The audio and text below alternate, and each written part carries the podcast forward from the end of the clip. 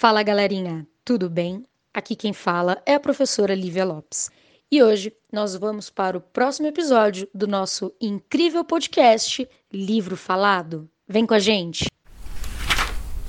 Vamos dar uma atenção total para aquela galera que está próxima a prestar o vestibular. Não se desespere quando ler a lista de livros obrigatórios para a realização das provas. Nesse episódio, fizemos um resumo da obra do Quarto de Despejo, Diário de uma Favelada, da Carolina Maria de Jesus, com a participação e a construção do resumo e leitura de trecho do livro na voz da aluna Aline, da terceira série do ensino médio em 2020.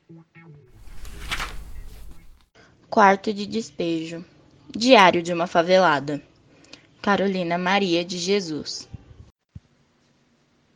O livro é do gênero de diário, portanto, uma autobiografia descrita a partir da favela do Canindé, nas margens do rio Tietê, no período de 1955 até 1960, e publicado no mesmo ano, sendo traduzido para 16 línguas e publicado em 46 países.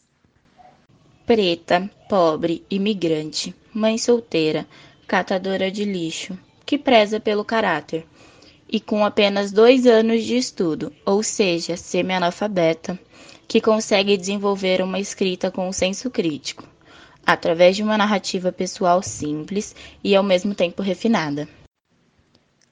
Carolina veio a pé de Minas Gerais, onde nasceu, para São Paulo e logo conseguiu emprego como empregada na casa do médico cardiologista Euríclides de Jesus Zerbini, responsável pelo primeiro transplante de coração no Brasil. E, nas folgas dela, ele permitia que ela tivesse acesso à sua biblioteca, onde ela devorava os livros disponíveis ao invés de ir passear, demonstrando aí um grande interesse pela leitura, escrita e literatura. Os 20 diários, todos encardidos, foram descobertos pelo jornalista da Folha de São Paulo, Audálio Dantas, que estava fazendo uma reportagem sobre o dia a dia na favela do Canindé. Ele passava os dias observando a rotina da comunidade, quando se deparou com a Carolina Maria de Jesus dizendo que colocaria os desafetos dela no livro. Ele, curioso, no mesmo momento já se interessou pela força extraordinária da forma com que ela relatava as situações diárias de uma moradora pertencente à favela. A partir daí, ele lê e seleciona os escritos para publicação em fragmentos.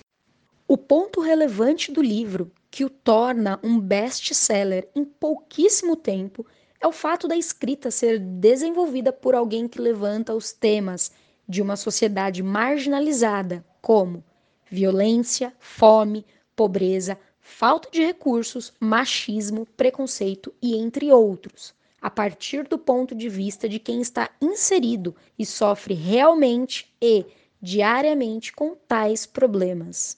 Ela morreu no ano de 1977, de volta na pobreza, pois não conseguiu administrar o dinheiro, resultado do sucesso repentino, mas não na miséria, como eram os relatos no livro dela.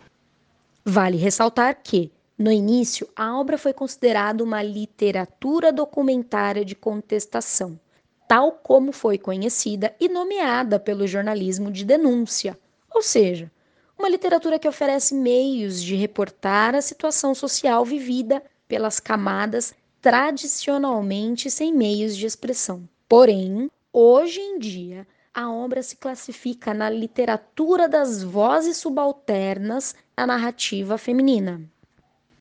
O quarto de despejo já foi citado para vestibulares como Unicamp, UFRJ, IF Sul de Minas, AFA, PUC, entre outros. Agora, vem com a gente para a narrativa de um trecho do livro. 13 de maio. Hoje amanheceu chovendo. É um dia simpático para mim é o dia da abolição. Dia que comemoramos a libertação dos escravos. Nas prisões, os negros eram bodes expiatórios, mas os brancos agora são mais cultos e não nos tratam com desprezo. Que Deus ilumine os brancos para que os pretos sejam felizes. Continua chovendo e eu só tenho feijão e sal. A chuva está forte. Mesmo assim, mandei os meninos para a escola. Estou escrevendo até passar a chuva para mim ir lá no Senhor Manuel vender os ferros. Com o dinheiro dos ferros, vou comprar arroz e linguiça. A chuva passou um pouco. Vou sair. Eu tenho dó dos meus filhos. Quando eles vê as coisas de comer, eles bradam. Viva, mamãe! A manifestação agrada-me, mas eu já perdi o hábito de sorrir. Dez minutos depois, eles querem mais comida. Eu mandei João pedir um pouquinho de gordura à dona Ida. Mandei-lhe um bilhete assim: Dona Ida, peço-te se podes me arranjar um pouquinho de gordura para eu fazer sopa para os meninos. Hoje choveu e não pude catar papel. Agradeço, Carolina. Choveu, esfriou. É o inverno que chega, e no inverno a gente come mais. A Vera começou a pedir comida, e eu também não tinha. Era a reprise do espetáculo. Eu estava com dois cruzeiros. Pretendia comprar um pouco de farinha para fazer um virado. Fui pedir um pouco de banha a Dona Alice. Ela deu-me a banha e arroz.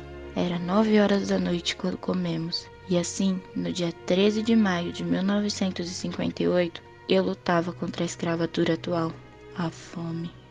Carolina Maria de Jesus, quarto de despejo, diário de uma favelada.